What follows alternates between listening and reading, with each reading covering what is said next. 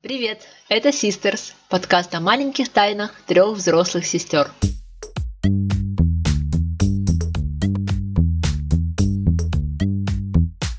Я Алина, старшая сестра, турагент. Работаю дома. У меня есть муж, сын и дочка. Я садовод-любитель в поиске новой профессии. Я Эвелина, чуть младше Алины. Работаю кондитером и временно живу в глуши.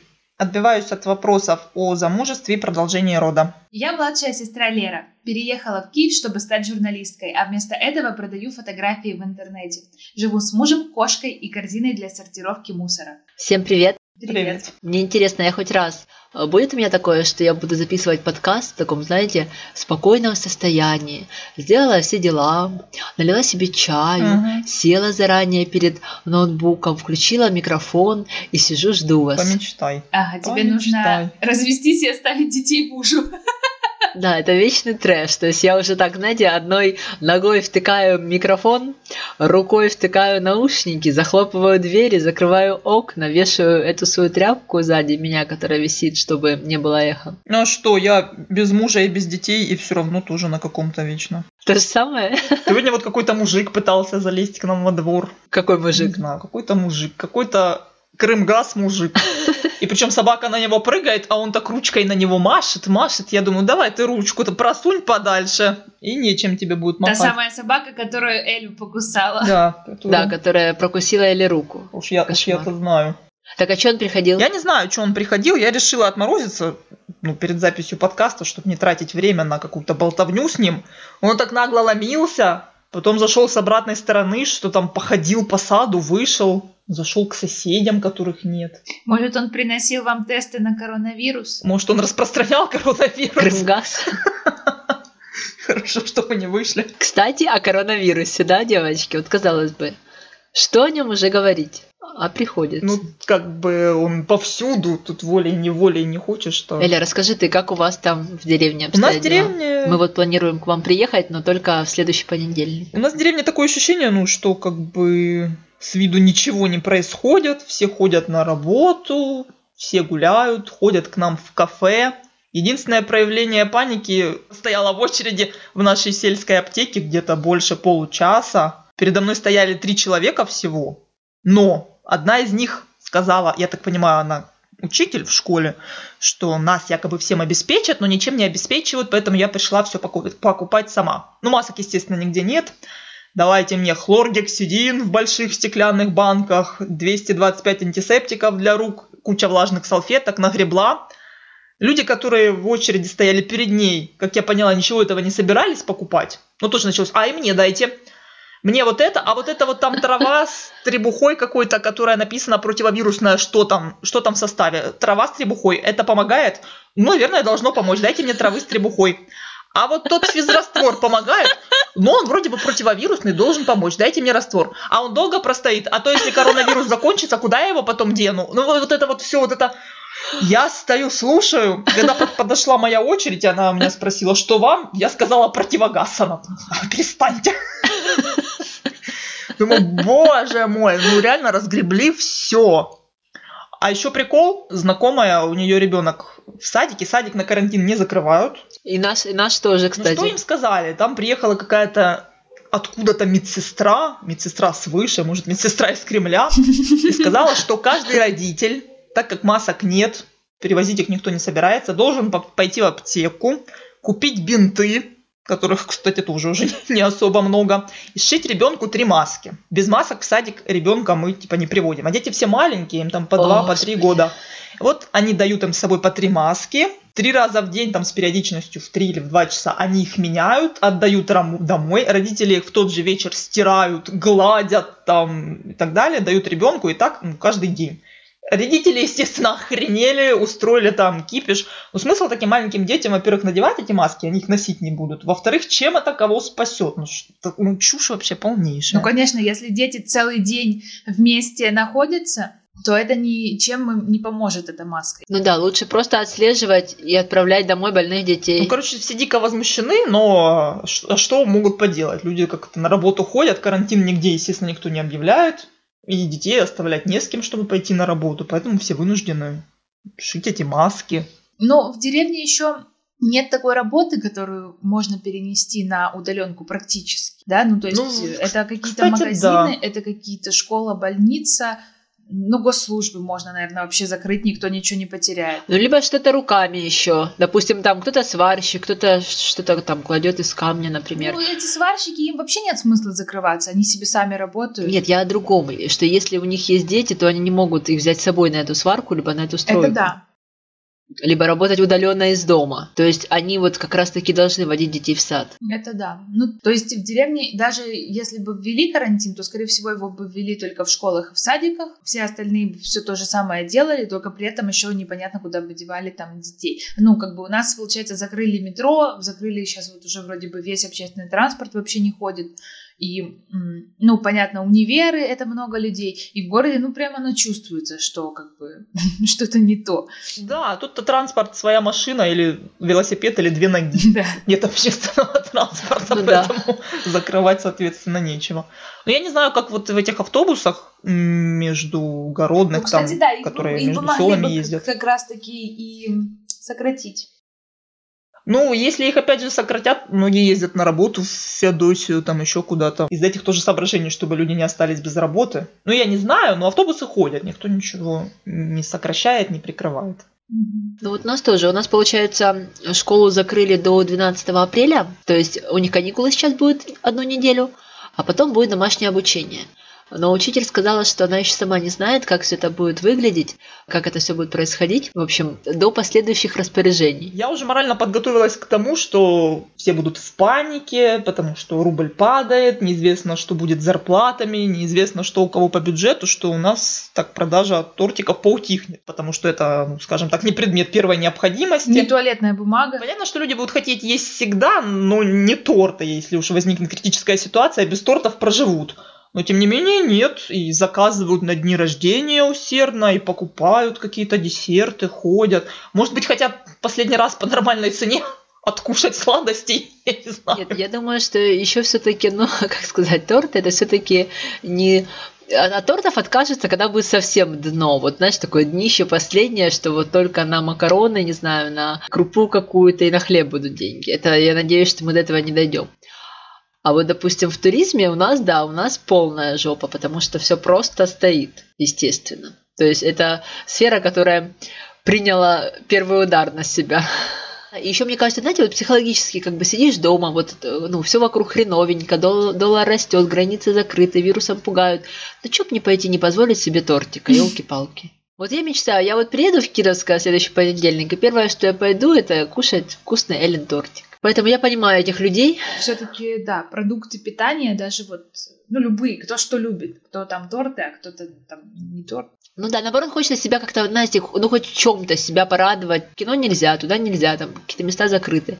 Пойти купить сладенького. Вообще, сфера питания, она, получается, самая в плане таких катастроф каких-то, она самая неуязвимая. То есть она последним уже делом, вот, допустим, сейчас у нас все закрыто, кроме аптек и продуктовых. То есть продуктовые магазины это те, кто сейчас продолжают работать, и у них, скорее всего, даже растет доход, потому что люди закупаются сразу партиями, люди сидят дома, они там не едят в каких-то ресторанах, допустим, кто ходит на работу, не едят бизнес-ланчи, они сидят дома и едят больше дома, ну, даже если они что-то заказывают, то все равно процент, я думаю, еды дома, он увеличивается. И, соответственно, Ну да, времени больше и денег меньше. Соответственно, почему бы не приготовить себе самим? Ну и плюс как-то выкручиваются, я смотрю, вот эти рестораны, они же делают доста- ну, доставку вот этой службой, Глова, да, по-моему. Да, делают, конечно, но все равно, я думаю, это не те доходы ресторанов, как когда все нормально, когда люди Ну, ходят, конечно, отмечают да. дни рождения, там ходят на бизнес-ланчи, там завтракают в кофейнях и так далее. Я к тому, что у них есть хоть- какая-то возможность что-то Ну подзаработать. да, хоть какая-то, да. В принципе, сейчас я смотрю, очень интересно на самом деле наблюдать, вот когда такая ситуация нестандартная, как кто ее к себе применяет. Мгм. Вот, например, люди выкладывают какие-то свои, допустим, старые курсы бесплатно, типа, что вот, карантин, там, тролливали, ну, то есть это уже немножко устаревший курс, но там еще много полезного, я, типа, вам его дарю, вот, смотрите. Mm-hmm. Или доставку делают, там, допустим, многие... А ну-ка, у тебя есть такие курсы, ты мне можешь прислать? А то я что-то не видела Ну, они таких. по моей сфере, они там тебе не по это... Ну, я и по твоей бесплатно посмотрю, раз такое дело. Может, тебе сборку торта еще дать, раз пошла. Давай. Ну да, в общем, еще что делают? Делают доставку бесплатную до дверей. Допустим, если обычно это какие-то другие условия доставки, то сейчас там гораздо дешевле. И Некоторые даже бесплатную от какой-то суммы делают доставку до дверей, чем да, даже тебе идти на новую почту, не нужно что-то забирать. В этом плане, ну то есть это сразу чуть-чуть подкупает, потому что думаешь, о, ну вот лишний раз не попрусь, там все равно заходить. Я вот вчера ходила на новую почту, это как бы тоже, ну они такие реально служба, которая вот в данной ситуации, она супер нужна, ну вот просто супер нужна, да, когда все ты можешь заказать, допустим, чтобы мне работать, вот мне нужен какой-то реквизит, а магазины закрыты, да, и там какие-то, допустим, мне часто нужны художественные магазины, где всякие какие-то штучки продаются, краска какая-нибудь мне нужна, я это все заказываю, и как бы я без новой почты все это получила. Но все равно они там меры безопасности себе придумали, там э, расчертили такими желтыми полосками, чтобы люди близко друг к другу не подходили и близко к человеку на, ну, на кассе, который выдает товар, не подходили, чтобы на него как бы не дышали все, не чихали. Ну, понятно, что чихать сейчас никто не рискнет в общественном месте, но даже не дышали. А у нас, кстати, интересно, в аптеках маски не надевают тоже. Ну, как бы, мне кажется, это первое место, где может аптекарь заразиться. Ой, фармацевт. В принципе, фармацевтов есть доступ в- к врачам, которые могут их проконсультировать. Я думаю, они максимально все придерживаются правил. Просто в деревне, э, во-первых, мне кажется, сейчас еще даже толком люди не поверили, что это все, ну, то есть, что так и есть, что в мире эпидемия, что как бы этот вирус, вот он может сейчас прийти к тебе. Ну, это да, на уровне обсуждения на лавочек бабушек. Ай, вирус, ну, в таком стиле все. Дальше. Ну и то. И мне кажется, еще в, вот в поселке люди все равно, ну то есть основная масса людей, они ждут, что им, допустим, скажут по телевизору, что вот у вас. А по телевизору не говорят пока. Мгм. И не собираются говорить, судя по всему. То есть по телевизору, я так понимаю, говорят, что есть где-то там вирус, но что Да. он есть здесь у вас, этого не говорят. И люди, соответственно, думают, что они в безопасности. Хотя это не так. Они таким образом хотят не развести панику или что, показать всему миру, что Россию ничто не возьмет, никакой коронавирус. Я не понимаю. Но у нас пока вообще, мне кажется, никаких мер, кроме школ, нет. Вот просто вообще никаких. Сегодня мы были на ярмарке, и вот женщина такая пожилая, она просто ко мне прилипла. Мне уже хотелось повернуться и чихнуть на нее. Вот просто, знаете, как бы, чтобы проучить ее один раз. Ой, это тяжело, это реально. И сказать, ой, а, а- а мой муж мне еще говорит, тебе нужно было чихнуть на нее и сказать, ой, только из Китая вернулась. Ну просто вот, что ты липнешь? Вот, ну как-то вот ярмарка на открытом воздухе. Мы приехали уже к закрытию, то есть людей немного. Мы подошли покупать сыр. И вот они с мужем, пожилая пара, пришли за нами. И вот он прилип к моему мужу сзади, а она прилипла ко мне и просто вот дышит мне в лицо. При том, что реально в зоне риска она больше, а не я. А я, видите, немножко шмыгаю носом после отдыха на природе. То есть, ну вот как-то вообще, то есть вообще даже у нее не было мысли отойти от меня хотя бы на метр и просто подождать, пока я куплю, отойду и купит она. Тем более, что за ней никто не стоял, то есть там не было очереди. Это обычное ее поведение. То есть обычно, когда люди стоят в очереди в, наших, в нашем менталитете, Да, они люди тулятся. друг к другу прижимаются. А сейчас она просто не считает, что что-то не так, что нужно что-то, ну, то есть как-то вести себя по-другому, потому что до нее это не донесли. Если ей там какой-нибудь внук или дочка или кто-то даже и сказал, она сказала, ой, отстань от Мгм. меня там, и я сама знаю, что мне делать. И вот она к тебе и прилипла. То есть людям нужно это по-другому доносить. Я вот смотрю, те, кто в Москве живут, ну, из каких-то моих коллег, знакомых, эти люди, они уже все на самоизоляции, на удаленке работают, у них совершенно другое отношение. А вот люди где-нибудь в деревне и люди более взрослого возраста, то им это нужно совершенно не так. Им недостаточно новостей, что Европа там закрылась. Ну да, для них это другой мир. Это все равно, что сказать на Марсе. же молодежь в деревне, я пошла на почту, стоял мужик, что оплачивал, я ж от него встала на расстоянии. Зашла девушка, стала передо мной. О, да, это мое Я любимое. говорю, я вам не мешаю тут в очереди. А, вы тоже стоите? Я говорю, ну то есть мне нужно его обнять, чтобы вы поняли, что мы- как бы в очереди, чтобы вы сориентировались. Да, да. Она меня, естественно, пострела как на дуру, пошла, стала за мной. Я уже не знаю, может быть, знаете, вот в наших странах нужно как-то во всех учреждениях, причем это независимо от вирус, не вирус, делать такие, знаете, как вот кружочки на каком-то расстоянии. Вот прям на полу. Ну, как бы вот обозначать людям, что вот так вот стоять, да. Вот я же хотела договорить, что на новой почте так и сделали. Сделали желтыми полосочки, и там где-то больше, чем метр, ну, там метр десять, наверное, метр двадцать, такие желтые линии, где, типа, должен стоять следующий человек. И получается, внутри только может стоять два человека, а все остальные на улице и тоже на расстоянии вот э, там метр где-то друг от друга. Ну, по крайней мере, когда есть эти полосочки, можно, знаете, так многозначительно на них посмотреть если видишь, что да. человек нарушает твое пространство. И еще раз посмотреть. Прям вот уставиться туда, чтобы он обратил на это внимание. Мне кажется, это как бы, ну, хоть есть какой-то повод показать, что что-то не так. Ну да, типа вот здесь такой порядок. То есть это не ты скандалистка и э, там устраиваешь разборки в очереди. Вот как, например, на паспортный контроль в аэропорту. Там же есть вот эта линия. И если ты за нее заходишь, там даже может выйти другой сотрудник, который наблюдает, видимо, там по камерам за порядком в зале и сделать замечание. То есть, ну, зайдите за линию. Ну, это везде на границе. Ну, работает же, правильно. Люди многие стоят, очень редко кто нарушает. На границах совершенно не так себя ведут, как в обычной жизни. Да, безусловно, да. Ну, в общем, расскажи, как ты там отдохнула, что у тебя сопли? В Ялте? Ну, я думаю, что у меня сопли, потому что последний день я, естественно, не могла не сфотографироваться. У бассейна? В платье. Нет, не у бассейна, там в зелени в платье. А ветер дул такой, что реально у меня спина просто околела. И я думаю, что вот за это я, я сейчас э, такими соплями и расплачиваюсь. Но температуры нет, ничего нет, просто вот нос такой заложенный. А Матвей у нас первый же день перекупался в бассейне. Там же открытый бассейн с подогревом. А, подождите, куда мы ездили? В гостиницу Ялта. В Ялту на два дня, потому что у мужа отпуск, и получается, что мы вообще никуда не поехали, и мы уже в последний момент решили поехать в Ялту. А в Ялту интурист, потому что она подходила нам по цене, потому что там питание почти все включено, то есть трехразовое. Мы не хотели никуда ходить, ничего искать. И там есть открытый подогреваемый бассейн, даже два. Но есть маленький нюанс. Я так теперь уже для себя поняла, что открытый бассейн это он возможен в двух случаях. Первое, если он теплый, сильно теплый, то есть не 28 градусов, а хотя бы 32, прям вот как термы, как купальни.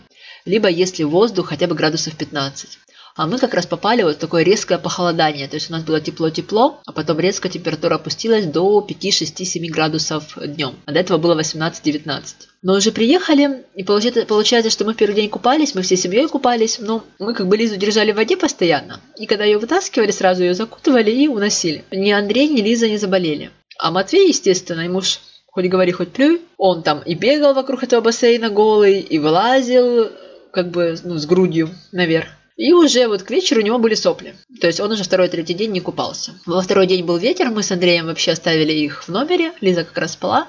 Пошли сами немножко проплыли. Вот, а в третий день уже вообще не купались. А людей там много было? Не боятся, отдыхают? Видимо, не боятся. Я думаю, что для кого-то Крым это как бы чуть ли не последний оплот. Знаете, вот хочу отдохнуть, хоть умри, все закрыто, поеду в Крым. Но это же был будний день, и гостиница довольно большая. То есть вот в первый день на обеде мне показалось, что людей вообще мало. И я не учла один момент, что 18 числа был выходной. То есть вот второй наш день в Крыму. День, сами знаете чего. То, о чем нельзя говорить. Чего? День присоединения Крыма к России. 18 марта. Возвращение в родную гавань, так сказать. Да, гавань, гавань. Эля, именно так, гавань. Вот. И набежало очень много крымчан, буквально вот на эту ночь. То есть вот на завтраке в среду было реально очень много народу. То есть они, видно, приехали на, вот, на одну ночь, позавтракали и поехали дальше тусить там в Ялту, а вечером уже домой и в четверг на работу. Вот поэтому они когда, они когда быстро позавтракали, все и разъехались, и уже вот в среду на обед было опять не, немного людей в принципе. И в бассейне было немного людей. Ну, это прикольно. Я всегда хотела так поехать куда-то, где никого нет. Поэтому, ах, ну хорошо, отдохнули, погуляли, дышали соснами. Теперь на карантине от бабушки, да? Ну, теперь да, да. Не, ну правильно. Я маме звонила, когда они тоже там ездили в Севастополь. Еще это было неделю назад. Я ее просила, чтобы они э, от бабушки, ну, изолировались. Чтобы они к ней не ходили там. Чтобы, если они там где-то что-то подцепили, ее не заражали. Вот. И они вроде так и сделали. В общем, как, как вы считаете, как еще на нашу жизнь сейчас влияет? Ну, там, как на вас? На меня, как на фрилансера, конечно, минимальное влияние от этого всего карантина, и даже если бы у нас не было карантина, то это можно, мой фриланс можно было бы назвать самоизоляцией, потому что, ну, я никуда не хожу, и сейчас я, что я еще не делаю, я не хожу за реквизитом, по продуктовым я вот не ходила, Виталик на выходных закупился, и я не ходила вообще ни в какие магазины, тут в один очень маленький возле дома, и все. То есть я не шатаюсь нигде. Но, конечно, как бы, как на вас это влияет? Ну, на меня может повлиять, если все-таки объявят карантин и закроют кофейню. Я останусь без работы. Ну, только так. Ну, вы же можете, мне кажется, мне кажется, что вряд ли, то есть кофейню закроют на наверное, на то, чтобы люди приходили туда и сидели, и мне кажется, это, это правильно, потому что они приходят, приносят заразу и вам, и продавцам, и друг другу ее передают, но на то, чтобы просто продавать, мне кажется, вряд ли закроют, потому что это все-таки Ну, вообще, да, логично, что можно там на вынос продавать, но тут же российские власти и логика это как голова и жопа, не знаю, как еще это сравнить. Не, ну, мне кажется, вряд ли, на самом деле, вас закроют, ну, вот именно вы закроетесь вообще, вы все равно будете делать, я думаю, просто вопрос, как продавать. А, ну еще плюс может э, быть угроза того, что перестанут завозить сырье, тут же в Крыму и так с сырьем периодически перебои какие-то, тот же там крем-чиз, который привозят откуда-то с материка и тому подобное. Но то, что на эта цена может подняться, это ну, как бы логично, что повлечет за собой. Она, видимо, уже поднимется.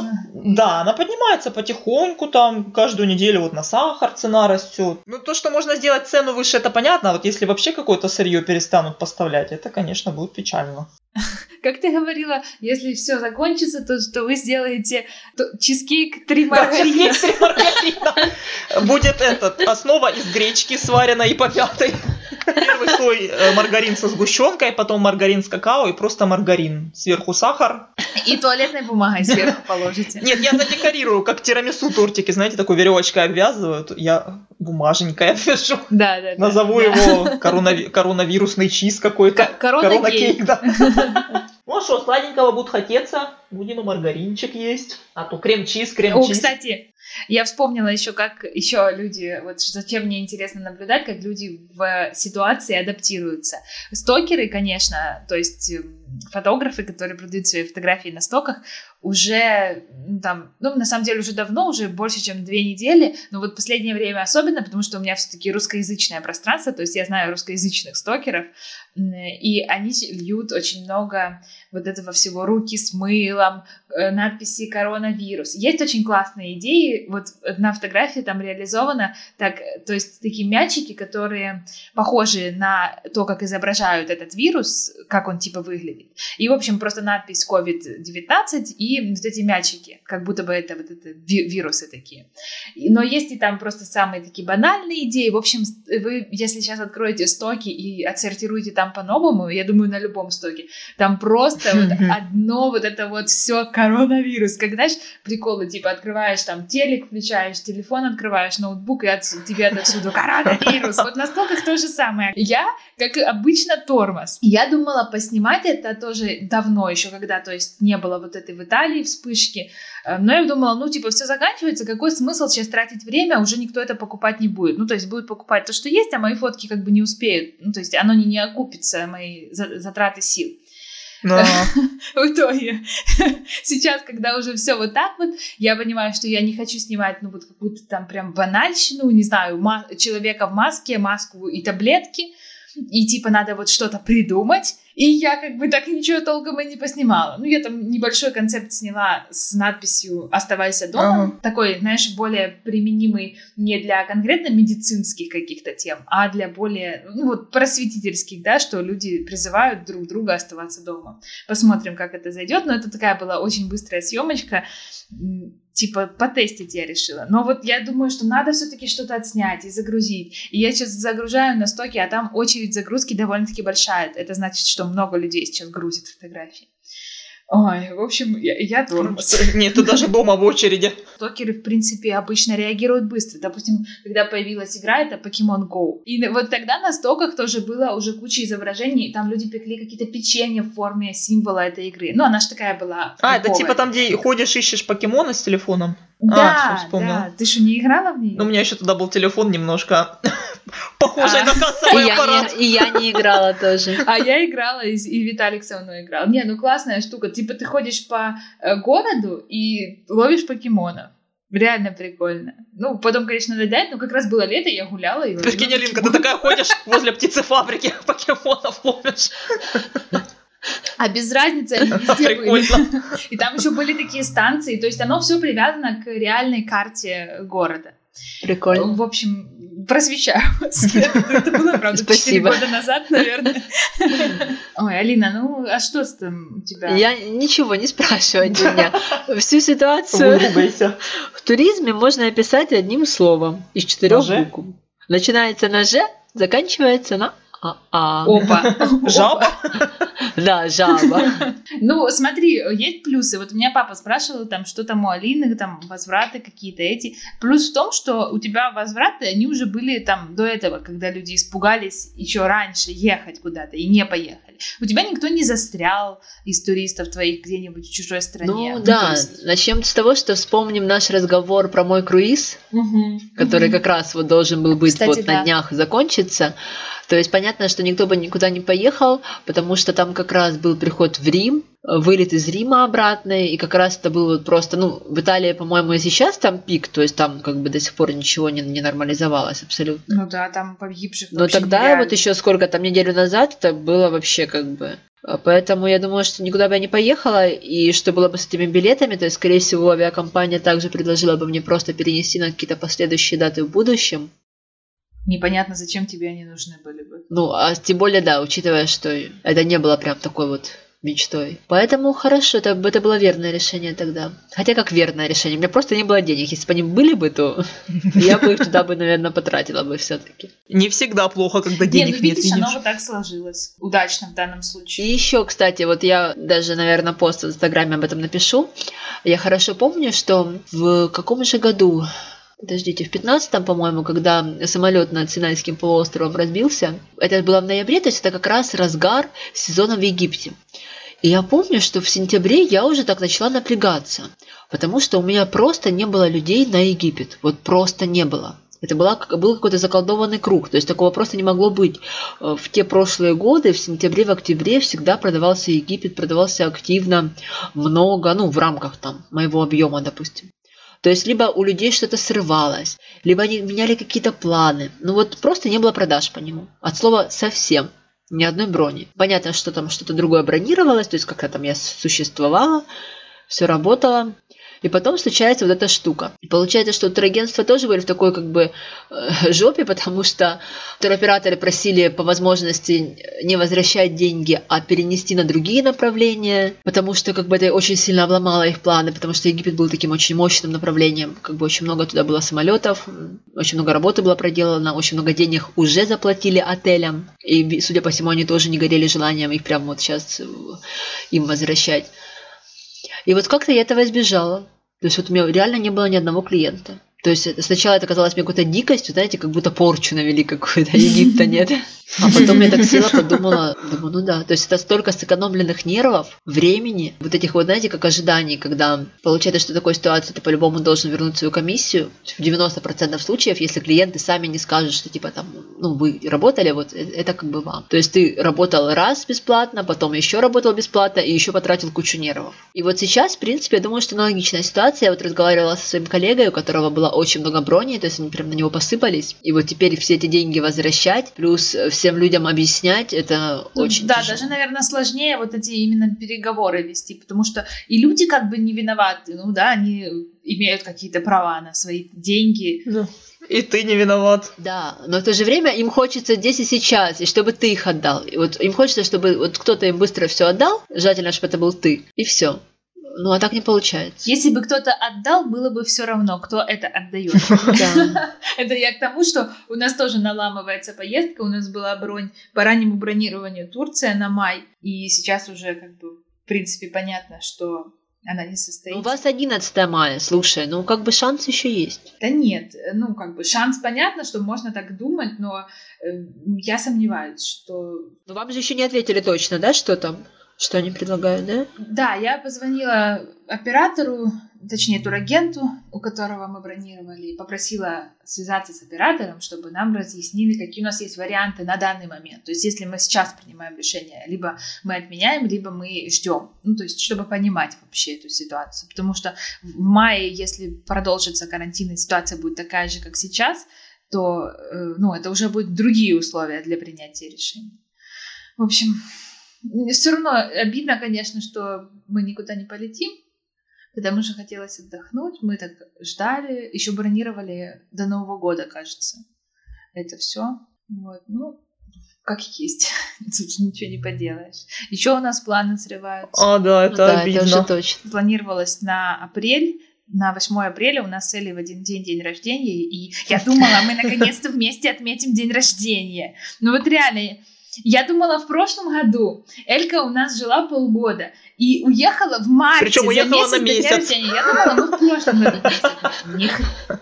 Прошел год. Да, нифига мы не отметили. В этом году думала, приедете. Я там уже планировала, особенно первые дни, когда мы уже договорились с вами, ну вот, что все, вы едете. Я там смотрела билеты, я там думала, так, мы пойдем туда, мы пойдем сюда. Э, Там хотела билеты еще в театр взять. Хорошо, что не взяла. Это Ага. бы билеты на пять человек. Ну вот у нас были с Виталиком одни билеты в театр. Их, э, типа, спектакль перенесли на июнь.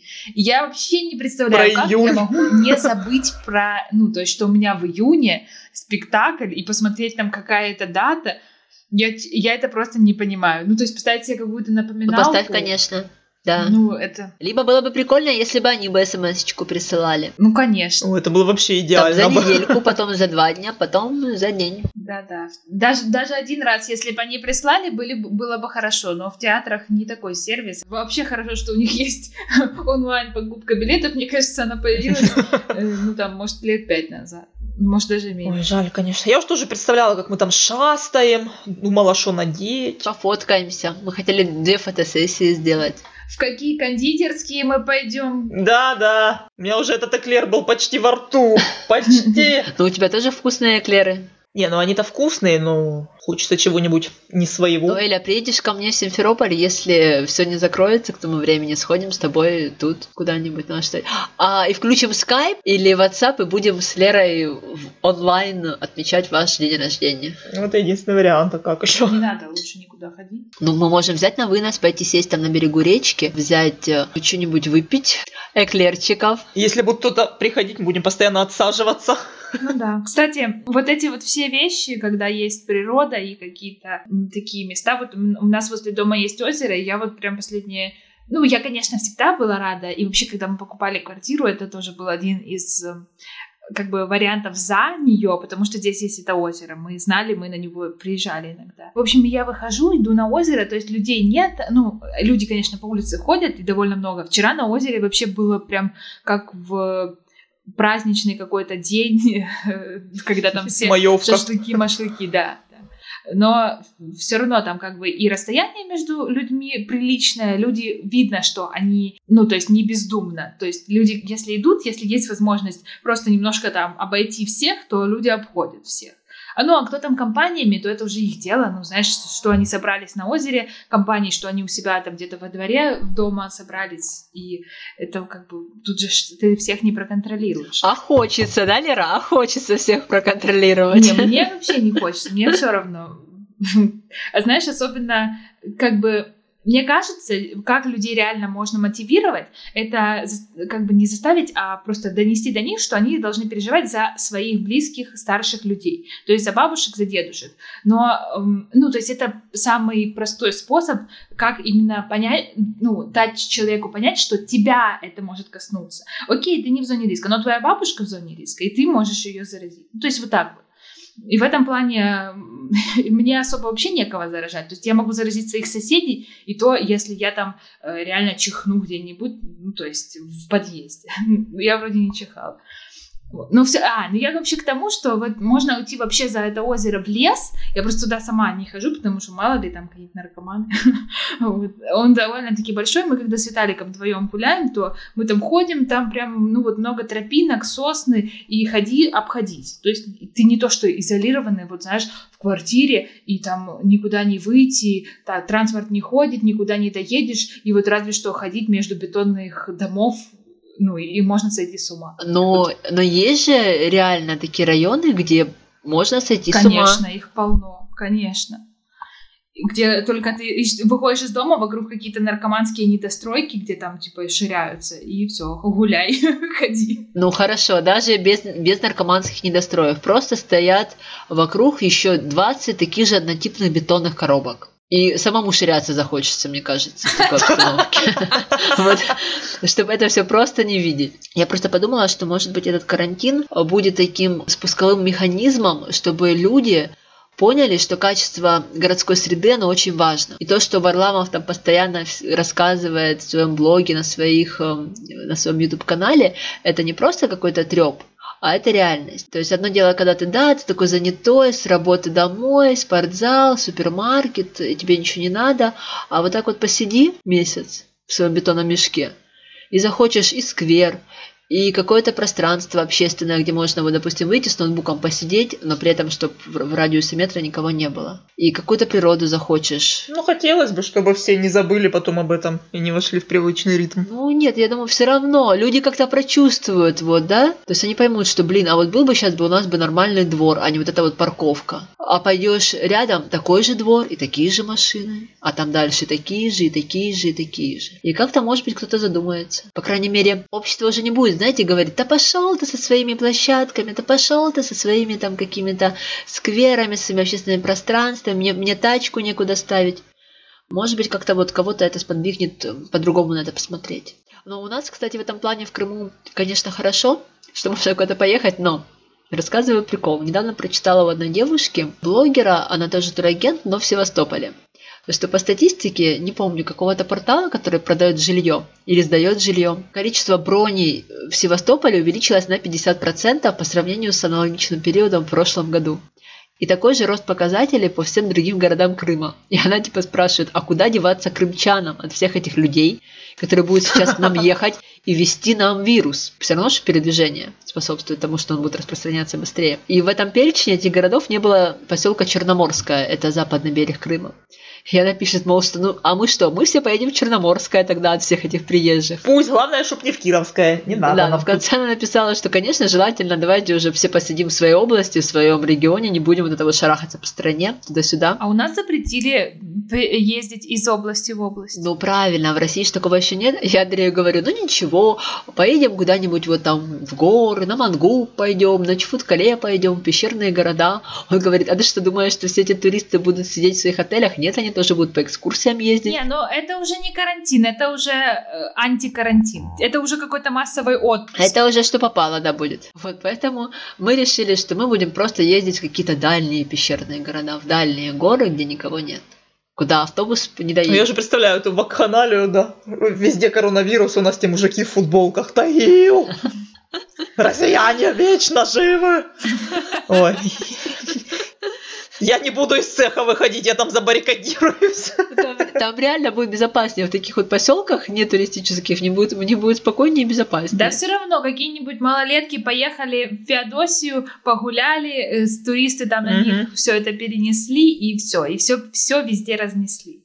Безусловно, это задача государства ограничить перемещение и внутри страны тоже. Потому что, по-моему, я, кстати, сегодня еще не читала, э, просто не успела.